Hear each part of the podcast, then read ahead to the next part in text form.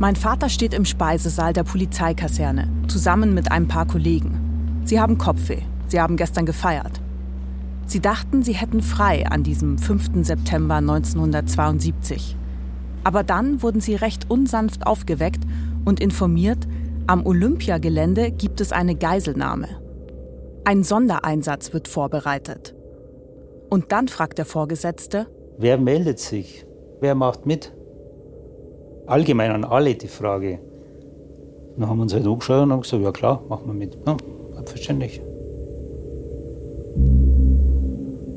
Und so kommt es, dass mein Vater sich beim Olympia-Attentat 1972 für einen Polizeisondereinsatz meldet, ohne zu wissen, auf was er sich da einlässt.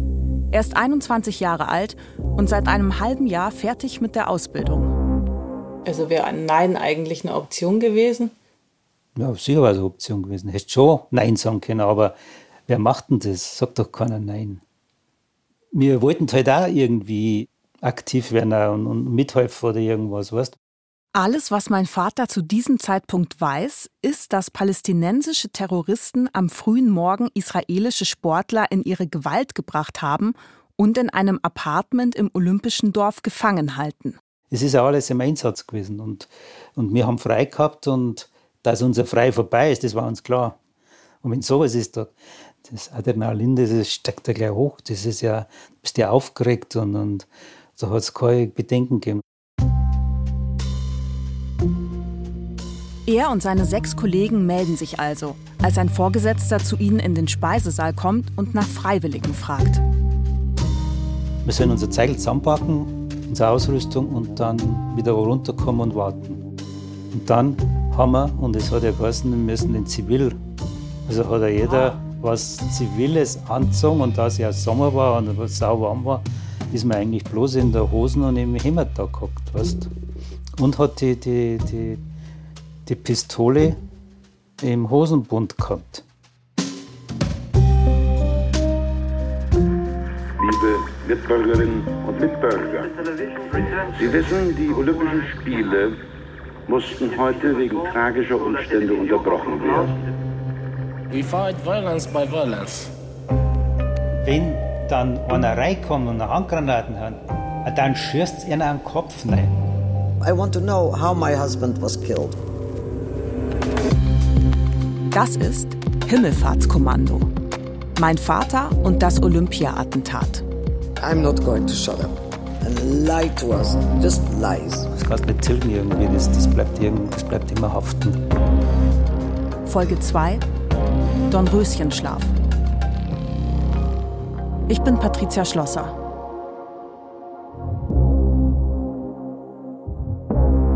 Mehrere Personen sind mit Waffengewalt in das Haus eingedrungen. Während mein Vater sich für einen Einsatz herrichtet, über den er nichts weiß, gibt Polizeipräsident Manfred Schreiber im Fernsehen eine Kurzfassung der aktuellen Situation. Äh, die am nächststehenden Personen äh, sind in einen Fight verwickelt worden. Dabei ist der Israeli Weinberg Moshe getötet worden. Ein verletzter Israeli befindet sich noch im Haus. Der Verletzte heißt Josef Romano, Gewichtheber, 32 Jahre alt, Vater von drei Töchtern. Die Terroristen lassen ihn angeschossen einfach am Boden liegen. Wie lange es dauert, bis er stirbt, lässt sich im Nachhinein nicht mehr sagen. Sicher ist, die anderen Geiseln müssen gefesselt auf Betten daneben sitzen. Wie schrecklich muss es sein, dem Freund beim Sterben zuschauen zu müssen oder den Freund tot neben sich am Boden zu wissen. Die Situation der Geiseln in dem Apartment ist wirklich kaum vorstellbar. Neun sind zu diesem Zeitpunkt noch am Leben. Seit 8 Uhr früh ist auch der Staatsanwalt für Mordsachen am Tatort. Er heißt Dieter Hummel. Eigentlich hat er gerade Urlaub. Den hat er extra für diese Zeit genommen, damit er als Stadionsprecher arbeiten kann, für die Leichtathletik-Wettkämpfe. Ja, wirklich. Der Staatsanwalt für Mordsachen ist in seiner Freizeit als Stadionsprecher tätig. Und so sieht er auch aus an diesem Morgen. Ich habe das angezogen, was eben am nächsten lag. Das war meine Olympia-Uniform. Also die. Stadionsprecheruniform? Ja, Das war ein grünes Hemd, grünes Sakko und lila Hose. Um 10 Uhr tritt Johnny Klein vor die Journalisten, der Pressesprecher des Internationalen Olympischen Komitees. Meine Damen, meine Damen und Herren, ich habe folgende Erklärung von Präsident Willi Daume zu übermitteln. Das wahnwitzige Verbrechen von heute Nacht wird von der ganzen Welt verabscheut werden. Johnny Klein nimmt also offiziell Stellung zur laufenden Geiselnahme. Und dann kommt der Hammer. Etwas, was mir bis heute nicht so richtig in den Kopf will. Ich habe weiter zu erklären, dass IOC-Präsident Avery Brundage auf Befragen erklärt hat, die Spiele sollen fortgesetzt werden.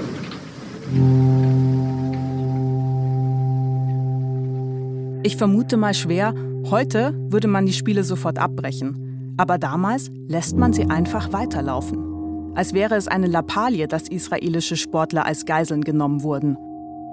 Man muss sich vorstellen, was das jetzt bedeutet. Auf Fernsehbildern sieht man, wie Athleten sich auf Wettkämpfe vorbereiten. Sie machen Dehnübungen, laufen sich warm, andere spielen Badminton und sonnen sich. Die Kamera schwenkt ein paar Meter weiter und da kommt der von Polizisten abgesperrte Apartmentblock in den Blick. Hier sitzen Geiseln unter Todesdrohung, gefesselt in einem Zimmer. Der Ablauf des Ultimatums um 12 Uhr rückt immer näher. Das 12 Uhr abläuft und das heißt, wenn nicht Israel alle palästinensischen Gefangenen, die man in Israel festhält, freilässt bis 12 Uhr, werde man alle Geiseln erschießen. Das ist der letzte Stand. Verhandlungen mit den Arabern beginnen. Sie werden von Innenminister Merck, Polizeipräsident Schreiber und dem Bürgermeister des Olympischen Dorfes Walter Tröger geführt. Bald auch mit dabei der deutsche Innenminister Genscher und der Pro-Palästina-Aktivist Magdi Gohari. Ihr erinnert euch, der war eher zufällig in die Sache mit hineingeraten. Eigentlich sollte er ja nur erklären, welche Terrorgruppe hinter der Abkürzung IBSO steckt, wusste es aber nicht. Ich habe dann gesagt, im Grunde genommen könnte ich jetzt gehen. Doch dann heißt es, er soll warten, bis der Chef der Arabischen Liga und der tunesische Botschafter angekommen sind. Weil Gohari Arabisch spricht. Und vielleicht bräuchten die ja seine Hilfe, um sich gegenüber dem Krisenstab verständlich zu machen. Also nimmt er die arabischen Vertreter in Empfang. Und ehe er sich versieht, soll er selbst bei einer Verhandlung mit dem Terroristenführer Issa dabei sein. Sie gingen davon aus, dass Khatib, dieser Chef der Arabischen Liga, und der tunesischen Botschafter äh, oder ich, dass wir bei den Palästinensern mehr Vertrauen haben. Weil, äh, ja, Sprache, Kultur, was weiß ich, und da hat man äh, besseren Zugang. Um ein Ultimatum zu verlängern, braucht man Vertrauen. Die Verhandlungsdelegation wurde schon von einem Posten, der auf dieser dreistöckigen Villa etabliert ist, gesehen. Er ist immer ausgerüstet mit einer Maschinenwaffe und beobachtet alle Ein Reporter beobachtet den Tag über diese Versuche, das Ultimatum zu verlängern. Während drinnen im ersten Stock des Apartmentblocks die gefesselten Geiseln versteckt hinter Vorhängen ausharren müssen, treffen sich vor dem Eingang des Gebäudes Krisenstab und Geiselnehmer. Und dann ging die Tür auf und in der Tür erschien offenbar der Führer und Leiter dieser Terroristengruppe, ein Mann im weißen Hut mit einer grauen Jacke. Er ist offenbar, wie gesagt, der Leiter und er spricht sehr gut Deutsch. Der Terroristenanführer mit dem weißen Hut nennt sich Issa. Er kommt also aus der Tür. Innenminister Genscher und die arabischen Unterhändler mit Magdi Gohari gruppieren sich in einem Halbkreis um ihn. Das sieht man auf einem Foto. Was man nicht erkennen kann, Issa hat bei diesem Treffen vermutlich eine Handgranate in der Hand, so wie bei den bisherigen Verhandlungen. Demonstrativ, um zu zeigen, ein falscher Schritt und ich jage uns alle in die Luft. Und das ist nicht die einzige Bedrohung. Ein weiterer Palästinenser, Deckname Toni, steht einige Meter hinter Issa. Er hat einen Cowboy-Hut auf dem Kopf und eine Kalaschnikow auf Gohari und die Unterhändler gerichtet. Alle haben Angst. Also ich weiß noch, dieser Ägypter war ein älterer Mann, mehr, sagen wir 55. dieser Olympische Komitee-Chef. Mhm. Und da hat immer, um Gottes Willen, im Namen Gottes der Allmächtigen, der war total fertig. Und ich habe ihn immer beruhigt. Und wenn man jemanden beruhigt, hat man selber keine Angst. Aber natürlich vom Kopf her, also ich war ja nicht gerade äh, blöd, wenn du in der Mitte von zwei Fronten kommst. Ein Fehler, es passiert ein, eine Einbildung. Einer verliert die Nerven. Einer sieht eine falsche Bewegung, er interpretiert sie falsch. Magdi Gohari versucht sich von dieser Drohkulisse der Terroristen nicht einschüchtern zu lassen. Er spricht Issa an. Schließlich kennt er sich aus mit der politischen Lage der Palästinenser. Er will den Terroristen klarmachen, die Premierministerin von Israel, Golda Meir, wird auf ihre Forderungen niemals eingehen. Ich habe mich verstiegen zu einem Satz, Golda Meir würde sogar euch noch mehr Sportler schicken. Das heißt, ihr spielt diese Frau in den Händen mit euren Forderungen. Sie wünscht sich Opferrolle. Es gibt nichts Besseres. Das kleine Israel und dieses viel Goliath und David und diesen ganzen Quatsch. Da hört man den pro-palästinensischen Aktivisten aus Magdi Gohari sprechen. Ich halte nichts von dieser Theorie, aber was Gohari dann zu Issa sagt, leuchtet mir ein. Also, eure Forderungen sind nicht realistisch. Sie wird euch nichts geben, gar nichts geben. Was wir machen können, wäre, diese Geschichte hier zu beenden, so unblutig wie möglich, und dann habt ihr was gewonnen. Ja, was haben wir gewonnen? Dann habt ihr gewonnen, dass die ganze Welt euren Anliegen gehört hat. Aber Issa misstraut den Unterhändlern. Es geht nicht voran. Langsam dämmert es Gohari. Dieser Issa will gar keine Verhandlungslösung. Es ist ein Mann, der ausgewählt worden ist für einen Punkt. Der ist kein politischer Analytiker, sondern ein Märtyrer. Ich sterbe jetzt für die großen Sachen. Das ist eine ganz andere Psychologie. Außer Gohari scheint das zu diesem Zeitpunkt noch keiner vom Krisenstab wirklich verstanden zu haben. Polizeipräsident Schreiber sagt später gegenüber der Staatsanwaltschaft aus, er habe versucht, alles Mögliche anzubieten. Einen Geldbetrag in, Zitat, unbestimmter Höhe, sich selbst als Austauschgeißel. Ja, Schreiber war ein Tennisspieler und er war also durchtrainiert. Und er hat einmal gesagt, als ich stand vor Isa, habe ich mir gedacht, ich kann ihn überwältigen. Aber das muss man sich vorstellen. Tatsächlich hat Schreiber dies auch später so gegenüber der Staatsanwaltschaft ausgesagt. Nachzulesen im Münchner Staatsarchiv. Schreiber Glaublich bei der ersten Unterredung überlegte ich, ob ich den schmächtig gebauten Terroristen nicht als Geisel an mich bringen könnte.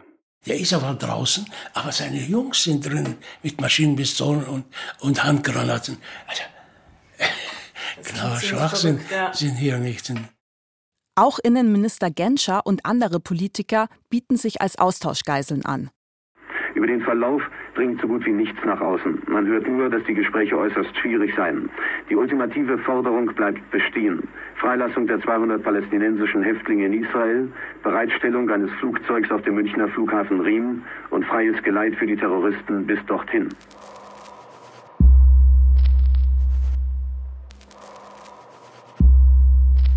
All das sieht Anki Spitzer in den Niederlanden im Fernseher. Sie kann live mitverfolgen, dass verhandelt wird. Aufnahmen zeigen Krisenstab und Issa aus der Entfernung und sie kann nichts tun, außer warten. So you sit and then it's almost 12 and it's like dying a little bit because you you think is he going to be the one that's going to be shot now? And then they postpone the ultimatum. They say we are going to wait till three o'clock. And if they don't do this, then we are starting to shoot the hostages. So this went on the whole day. Anki sagt, das war ein bisschen wie zu sterben. Es ist kurz nach zwölf. Was passiert jetzt? Wird ihr Mann jetzt erschossen? Und dann wird das Ultimatum verlängert bis um drei. Und wenn sich bis dahin nichts bewegt, werden dann die Geiseln erschossen? Das ging den ganzen Tag so weiter.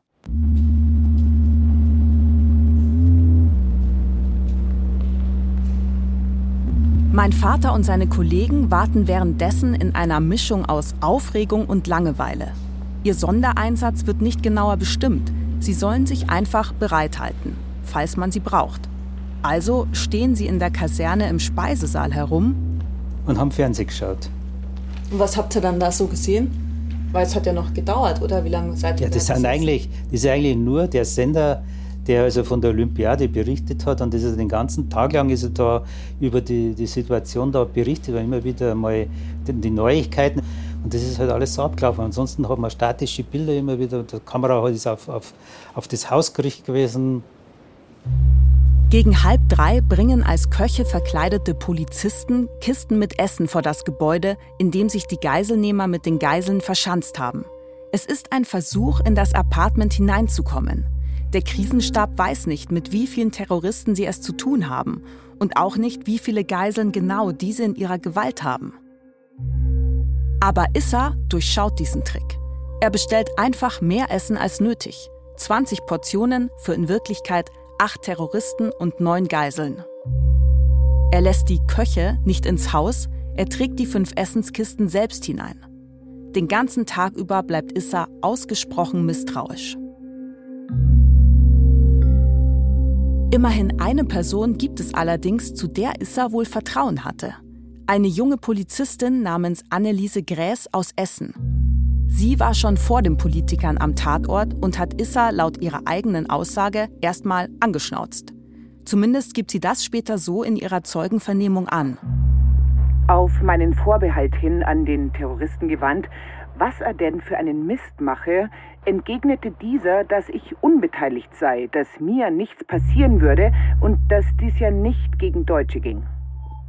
Sie entscheidet eigenmächtig, vor dem Gebäude mit ihrem Funkgerät auszuharren und wird so zu einer Art Verbindungsfrau zwischen Issa und dem Krisenstab. Wenn sie an die Tür klopft, kommt Issa nach draußen und hört sich an, was sie zu sagen hat. Es gibt Fotos, wie Anneliese Gräß sich mit der Zigarette im Mund zu Issa beugt und er ihr ganz Gentleman Feuer gibt. In den Berichten über die Ereignisse wird sie immer wieder genannt, aber der potenzielle Wert ihrer Rolle kolossal unterschätzt. Obwohl sie die Uniform der Sicherheitskräfte anhat, bezeichnet sie ein Mitarbeiter des Polizeipräsidenten Schreiber im Interview mit uns als die kleine Maus. Die kleine Maus. Reporter vor Ort damals nennen sie Hostess. Immer vor diesem Haus postierte Hostess von dieser Hostess, jeweils wie gesagt über besagte Hostess. Ich frage mich, was wäre gewesen, hätte man sie nicht so chronisch unterschätzt? Hätte der Krisenstab ihr Vertrauensverhältnis nicht ausnutzen können, um über sie Vorschläge, Infos und Falschinfos an die Terroristen zu spielen? Mein Vater und ich sind auf Anneliese Gräß und ihre Rolle gestoßen, als wir uns Zeugenvernehmungen der Beteiligten an diesem Tag und dieser Nacht angeschaut haben. Insgesamt 165 Zeugen, befragt von der Staatsanwaltschaft München I in den Wochen nach dem Anschlag. Wir lesen die ganzen Akten, weil wir genau verstehen wollen, wie es überhaupt dazu kommt, dass die Geiselbefreiung nicht im Olympiadorf stattfinden soll, sondern auf dem Flugplatz in Fürstenfeldbruck, wo dann auch mein Vater zum Einsatz kommt. Je mehr wir in den Akten wühlen, desto deutlicher wird uns, wie ratlos und planlos der Krisenstab an diesem Tag handelt. Also Bundesinnenminister Genscher, der bayerische Innenminister Merck, der Polizeipräsident Schreiber und sein Vize Wolf.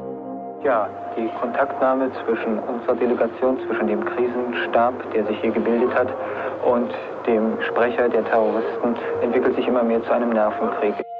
Es wirkt fast so, als sei es der erste Terroranschlag in Deutschland. Und genau diese Erklärung wird danach auch jahrzehntelang immer wieder angeführt. Wie in diesem Radiobericht 40 Jahre nach dem Olympia-Attentat. An diesem Tag, an diesem 5. September, kam der internationale Terrorismus in der Bundesrepublik an. Deutschland war darauf nicht vorbereitet. Es erwachte aus einem friedlichen Dornröschenschlaf. Innenminister Genscher erklärte dazu passend, das Attentat sei eine, Zitat, neue Form der Kriminalität gewesen. Klingt logisch, stimmt aber nicht.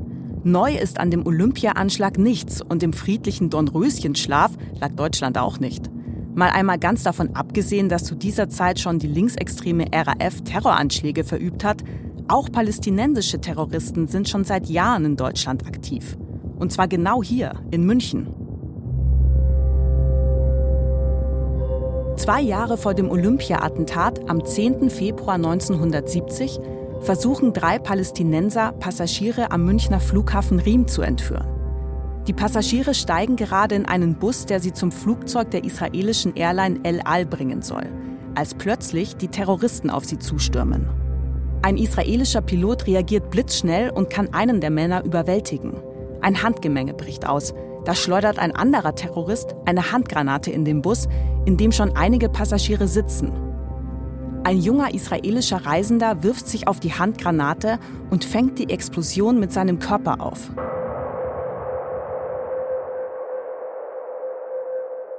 Sein Tod rettet den anderen das Leben. Es gibt mehrere Schwerverletzte. Eine Schauspielerin verliert ihr Bein. Es ist der pure Horror, was hier an diesem Tag am Münchner Flughafen passiert. Der bayerische Innenminister Bruno Merck gibt damals nach diesem Anschlagsversuch eine Pressekonferenz. Derselbe Politiker, der später als Teil des Krisenstabs mit Issa verhandeln wird. Im Transitraum des Flughafens wurden Papierfetzen gefunden. Diese Papierfetzen ergeben zusammengesetzt eine Anweisung, die die Terroristen dabei hatten, um sie offenbar nach erfolgreicher Geiselnahme vorzulesen. Und Merck liest sie jetzt den Journalisten vor. Hier sind die Befehlshaber der Aktionsgemeinschaft zur Befreiung Palästinas. Heben Sie die Arme über den Kopf und leisten Sie unseren Befehlen Folge. Sonst werden wir unsere Bomben zur Explosion bringen und Sie alle töten. Offenbar war damals geplant, die Geiseln ins Flugzeug zu verschleppen, denn es wird noch ein zweites Schreiben der Terroristen gefunden. Für eine Ansprache oder Aufforderung oder Rede offensichtlich im Flugzeug selbst. Äh, guten Abend, meine Damen und Herren, so ist der Wortlaut dieses Textes. Die Journalisten lachen. Sie lachen über die Redewendung meine Damen und Herren, weil sie es so absurd finden, dass die Terroristen so höflich sind. Aber wenn ich das heute so höre, finde ich etwas anderes noch absurder. Da passiert ein Terroranschlag und die Journalisten amüsieren sich über eine Textformulierung. Sie unterschätzen, welche Gefahr hier gerade noch so abgewehrt werden konnte. Und zwar durch israelische Zivilisten. Die vereiteln die Geiselnahme, nicht etwa die Münchner Polizei. Gehorchen Sie unseren Befehlen und es wird Ihnen nichts geschehen. Jede Gehorsamsverweigerung wird zur Zerstörung des Flugzeugs führen. Eigentlich ist wirklich gar nichts lustig an diesem Anschlag. Wären dieser Pilot und der israelische Passagier nicht so mutig gewesen, dann hätten die Terroristen die Passagiere als Geiseln genommen. Aber so können die drei festgenommen werden. Sie kommen ins Gefängnis. Die Ermittlungen übernimmt unter anderem Staatsanwalt Dieter Hummel, der, der später bei den Olympischen Spielen Stadionsprecher ist und morgens in seiner lila Hose und dem grünen Hemd zum Tatort eilen wird. Er stürzt sich in die Arbeit. Die Aussichten für eine Verurteilung der drei Täter sind gut. Ja, zum einen waren sie geständig und zum anderen war die Beweislage ja optimal. Denn es gab ja genügend Zeugen, Sachbeweise dazu. Auch Dieter Hummel ist stark in Erinnerung geblieben, warum der Schaden nicht noch größer war.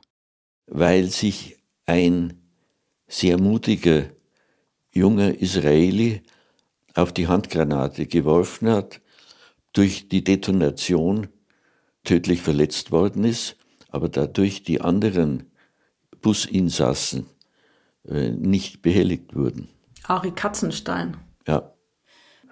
Hab dann auch einen der Täter in der JVA Landsberg vernommen, der relativ dreist schon darauf angespielt hat, dass er nicht allzu lang in Haft sein wird.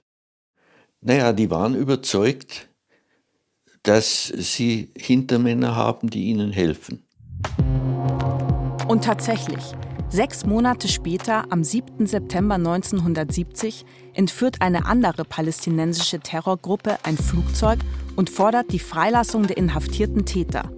Völlig verrückt würde man heute denken. Wer würde sich denn darauf einlassen? Aber 1970 geht der Plan auf. Die Bundesregierung lässt sich erpressen. Die drei Täter werden freigelassen. Und Deutschland hofft, sich den Terror damit vom Hals geschafft zu haben. Dieter Hummel steht da mit seinen Ermittlungen und muss zusehen, wie eine ungeheure Ungerechtigkeit begangen wird. Als ich ihn frage, wie er die Freilassung damals empfunden hat, schweigt er einen Moment und schaut ins Leere. Deprimierend. Deprimierend im Sinne der Gerechtigkeit. Niemand scheint diese Anschläge als etwas zu betrachten, mit dem man sich ernsthaft auseinandersetzen müsste. Ja, es war ja so, dass damals eigentlich alle gedacht haben, das würde Deutschland nur als Tatort betreffen, aber nicht vom Hintergrund her, weil man geglaubt hat, das sei Teil des Kriegs zwischen Israel und Arabien. Äh, damals war eigentlich gar niemand der Meinung, dass das einen deutschen Bezug hätte. Ich frage mich, ab wann eigentlich in der damaligen Denke ein deutscher Bezug da gewesen wäre. Dass die Anschläge auf deutschem Boden passieren, reicht offenbar nicht aus. Vielleicht hätten Deutsche Opfer werden müssen, damit sich Deutschland in der Pflicht fühlt, etwas zu unternehmen. Dabei gibt es für einen deutschen Bezug Anzeichen genug, man will sie nur offenbar nicht sehen. Drei Tage nach dem Anschlag auf dem Münchner Flughafen am 13. Februar 1970 wird ein Brandanschlag auf ein jüdisches Altenheim in München verübt. Bewohner, einige davon haben Konzentrationslager überlebt, rufen aus dem Fenster, Hilfe, wir verbrennen, wir werden vergast. Sieben Bewohner sterben. Wer dahinter steckt, wird nie ermittelt. Man vermutet palästinensische Attentäter oder halt Rechtsextreme oder Linksextreme. Alle drei würden passen. Alle hassen Israelis oder Juden oder Zionisten. Auf der Trauerfeier für die getöteten Heimbewohnerinnen hält Innenminister Genscher eine Rede. Zitat Das deutsche Volk wird niemals mehr zulassen, dass auf seinem Boden bestimmte Gruppen von Menschen außerhalb der Gemeinschaft gestellt werden und man deshalb ihr Leben für Verbrecher freigibt. Sie alle sind Zeugen dieses Versprechens. Am 22. Februar 1972, nur wenige Monate vor dem Olympia-Attentat, da kapern Palästinenser ein Lufthansa-Flugzeug und zwingen es zur Landung im Jemen. Wieder lässt sich Deutschland erpressen und zahlt Lösegeld für die Passagiere. 5 Millionen US-Dollar. Geld, mit dem wahrscheinlich spätere Anschläge finanziert werden, wie das Olympia-Attentat. Mein Vater hat damals kaum mehr als eine Schlagzeile in der Zeitung mitbekommen. Dann war es relativ schnell wieder verschwunden in den, in den Medien. Dann. Sonst kann ich mich da also eigentlich gar nicht so, so eigentlich richtig erinnern. Da. Ich habe viel Fußball gespielt damals und da waren andere Dinge einfach wichtiger irgendwie für mich.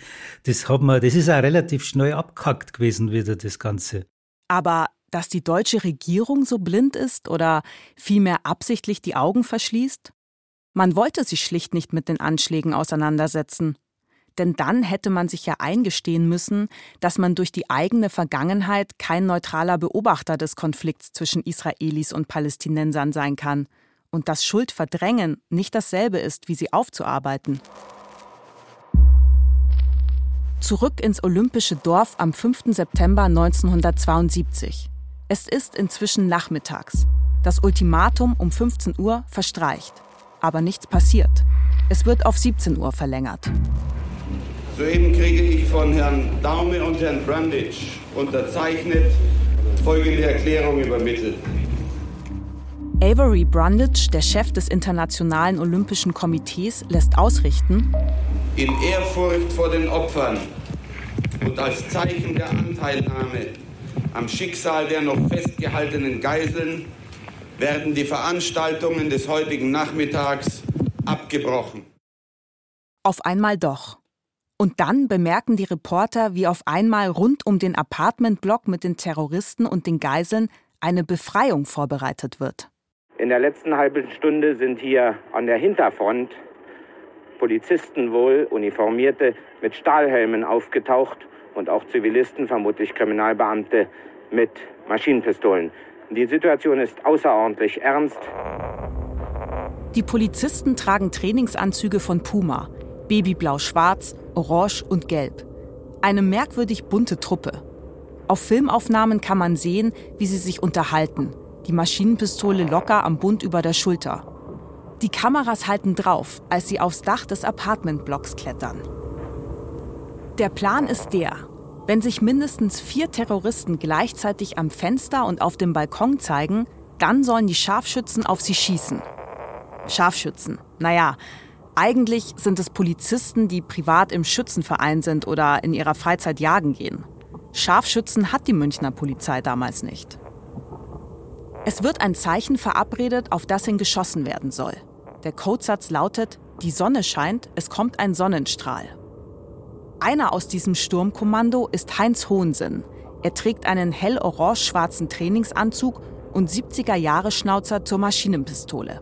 Und wir sollten dann über die Fenster, sollten wir dann äh, da eindringen und eben die Geiseln befreien. Falls das Zeichen kommt, die Sonne scheint, es kommt ein Sonnenstrahl. Doch der Befehl kommt nicht. Und da äh, sausen wir und sausen wir und hört nichts. Einen Einbrecher oder einen Bankräuber festzunehmen, das war halt so gang und gäbe. Aber mit Terroristen hatten wir überhaupt äh, noch nie was zu tun und keine Erfahrung. Es wird 17 Uhr, wieder läuft das Ultimatum aus und der Befehl Sonnenstrahl erfolgt immer noch nicht. Weil ein Fernsehteam seitlich von uns, von unserem äh, Ausgangspunkt zum Sturmangriff, sich postiert hatte. Das war clever. Und die Terroristen dann in den Wohnungen äh, der Sportler uns da beobachten im Fernseher, wie wir uns da postiert haben. Diese Story hält sich hartnäckig bis heute. Die Medien wären schuld daran, dass dieser Befreiungsversuch misslungen ist. Die Terroristen im Apartment hätten quasi live im Fernsehen sehen können, wie sich die Polizei positioniert. Und ja, das Olympia-Attentat ist zu diesem Zeitpunkt auch ein Medienspektakel. Hunderte von Journalisten versuchen irgendwie an Infos zu kommen, wie dieser Reporter. All dieses konnte ich beobachten aus dem zehnten Stock des Hauses, in dem die italienische Mannschaft untergebracht ist, mit einem Fernglas, das ich mir ausgeliehen hatte. Auf Fernsehbildern sieht man Menschen auf Bäume und Balkonbalustraden klettern. Aber so gut die Fernsehgeschichte klingt, der Grund, warum die Polizisten nie den Einsatzbefehl bekommen, ist ein anderer. Nämlich, dass sich nie vier Terroristen gleichzeitig auf dem Balkon, am Fenster oder vor der Tür zeigen. Sie sind einfach zu vorsichtig. Und dann, um 17 Uhr, als das letzte Ultimatum ausläuft, kommt noch etwas hinzu, was zum Abbruch der Aktion Sonnenstrahl führt. Issa fordert jetzt ein Flugzeug für sich und die Geiseln. Sie wollen nach Kairo ausgeflogen werden. Mein Vater ist da immer noch im Speisesaal der Kaserne vor dem Fernseher, als es zu dieser entscheidenden Wende kommt. Auch für ihn und das Freiwilligenkommando. Ein weiterer Dominostein, der in ihre Richtung fällt. Der Krisenstab sagt zu, will aber erst einen Beweis dafür, dass die Geiseln mit einem Flug nach Kairo einverstanden sind. Daraufhin darf eine der Geiseln ans Fenster im ersten Stock treten. Es ist André Spitzer, Anki Spitzers Mann. Sie sieht ihn live im Fernseher. Suddenly you saw that they opened the curtains, they opened the windows, and suddenly I see André in front of the window. He spoke German very well, but I could see him that he was alive and talking without his glasses, which, which hurt me because I knew that he could not see without his glasses. And Anki Spitzer erzählt, wie auf dem Fernsehbild auf einmal ein Fenster aufgeht und sie André sieht. Am Leben, immerhin. Die Terroristen haben ihm seine Brille weggenommen. Ohne die kann er fast nichts sehen. I found that humiliating for him to be there in his undershirt and without the glasses and he has to talk. But at least I saw him. Demütigend findet Anki Spitzer das. Ohne Brille, im Unterhemd. Really. Es ist das letzte Mal, dass sie ihn lebendig sieht. Innenminister Genscher fordert, dass Issa ihn ins Innere des Hauses lässt, damit er alle Geiseln befragen kann, ob sie auch einverstanden damit sind, ausgeflogen zu werden. Doch dahinter steckt natürlich das Kalkül des Krisenstabs, endlich herausfinden zu können, wie es den Geiseln überhaupt geht und mit wie vielen Geiselnehmern sie es zu tun haben. Genscher zählt fünf Terroristen im Haus. Tatsächlich sind es acht. Genscher berichtet in einer ZDF-Sendung zwei Wochen nach dem Anschlag, was er drinnen gesehen hat. Nämlich, dass die neun Geiseln sich in einem kleinen Raum befanden und dass sie nicht nur, wie man vermutet hatte, an den Händen gefesselt waren, sondern auch an den Füßen und dass sie von zwei mit Maschinenpistolen bewaffneten Terroristen in diesem Raum bewacht wurden. Walter Tröger, der Bürgermeister des Olympiadorfs, darf ihn begleiten. Er gibt danach zu Protokoll, ich hatte jedenfalls den Eindruck, dass den Geiseln in ihrer Todesangst das Ausfliegen nach Kairo als die bessere Lösung gegenüber dem Verbleiben in der Wohnung unter der Beobachtung schwer bewaffneter Terroristen war. Als Genscher und Tröger das Haus betreten, wird die Aktion Sonnenstrahl mit den Scharfschützen auf den Dächern endgültig abgebrochen. Fieberhaft wird jetzt versucht, eine neue Geiselbefreiung vorzubereiten. Auf einmal gibt es mehrere Möglichkeiten. Wenn die Geiselnehmer zu einem Flugzeug wollen, müssen sie ja raus aus dem Gebäude, in dem sie sich verschanzt haben. Man könnte auf dem Weg zum Flughafen eine Befreiungsaktion starten. Oder dann vor Ort beim Einsteigen in die Maschine. Mein Vater wartet zu diesem Zeitpunkt immer noch auf den Einsatzbefehl. Und dann? Und dann ist halt äh, irgendjemand hat dann gesagt, jetzt geht's los. Wir fahren weg. Und in so einem VW-Kombi haben sie uns halt dann ins Polizeipräsidium gefahren. Habt ihr da nicht drüber gesprochen oder euch Gedanken gemacht, was das jetzt wohl für ein Einsatz ist? Ja, da haben wir schon, es geht ins Olympiagelände, haben nicht mir gedacht. Man denkt, dass wenn man halt im Olympiagelände irgendwo zu irgendwas eingesetzt wird. Man hat wir haben uns nicht vorgestellt, dass wir jetzt da die, das Haus stürmen sollen. Stimmt, ihr habt ja auch eigentlich nur so Verkehrssachen und sowas bis dahin gemacht. Ja, klar. Das, also hast du gedacht, ihr macht irgendwelche Absperrungen? Ja. Oder, äh, ja, haben wir gedacht, dass uns da vielleicht in der Nähe da irgendwo postieren, dass also da keiner rausgelaufen kann und so. Und deswegen hat er gesagt, dass, dass das vielleicht gefährlich werden kann oder was. Gell? Und so haben wir halt gedacht, weißt Da hat keiner gedacht, dass, dass wir da direkt ins Geschehen da dann reingeworfen werden. Dann. Aber genau das passiert jetzt. Der Polizeipräsident Schreiber gibt seinem Vize Wolf nach Absprache mit dem Krisenstab den Auftrag, auf dem Flugplatz Fürstenfeldbruck die, Zitat, gewaltsame Befreiung der Geiseln versuchen zu lassen. Wolf fliegt mit Genscher und anderen dorthin, um den Einsatz vorzubereiten.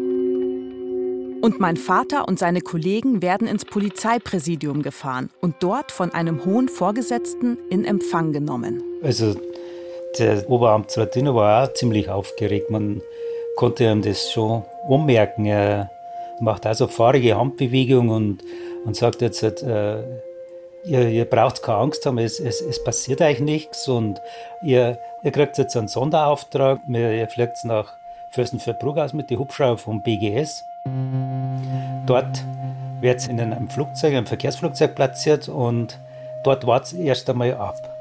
Und in Fürstenfeldbruck versucht man, die Terroristen auszuschalten. Wenn das dort nicht gelingt, vorher gelingt, und Terroristen in das Flugzeug gelangen sollten, dann seid ihr dafür verantwortlich, dass die ausschaltet. Aber so weit wird es nicht kommen. Man will versuchen, das Ganze vorher zu lösen. Es ist nur die allerletzte Option, die man ergreifen kann, wenn also das nicht funktioniert, dass man sie vorher ausschaltet. Aber es wird nicht passieren. Ihr braucht also wirklich keine Angst haben. Es ist nur eine reine Vorsichtsmaßnahme.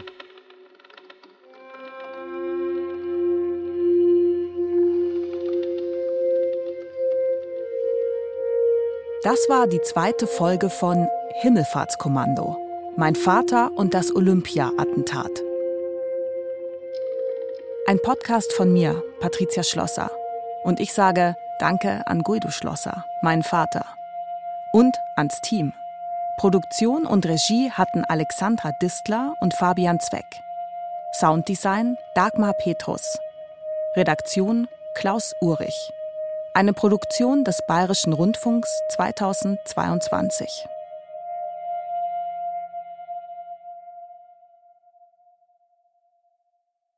Wenn euch der Podcast gefällt, dann gebt gerne eine Bewertung ab. Das hilft anderen, diesen Podcast zu finden.